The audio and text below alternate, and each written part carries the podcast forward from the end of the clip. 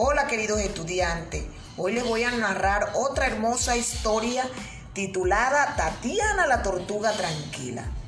Las tortugas son reptiles. Su piel es gruesa y escamosa. Su cuerpo está protegido por un caparazón duro y hueco.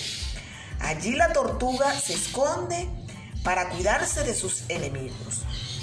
Tatiana es una tortuga muy tranquila se toma todo el tiempo para hacer sus tareas. Ella come despacio sus frutas y sus verduras. Toma el sol todas las mañanas. A Tatiana le gusta nadar. También le gusta jugar con su amiga Luisa la lagartija. Luisa la tiene mucha paciencia, le tiene mucha paciencia.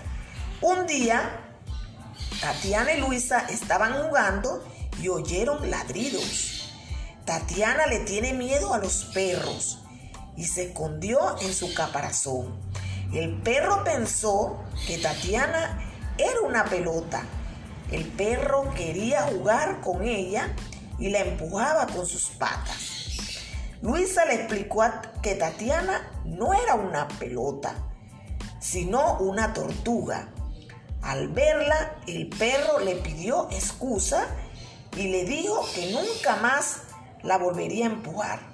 Ahora juegan los tres sin hacer daño.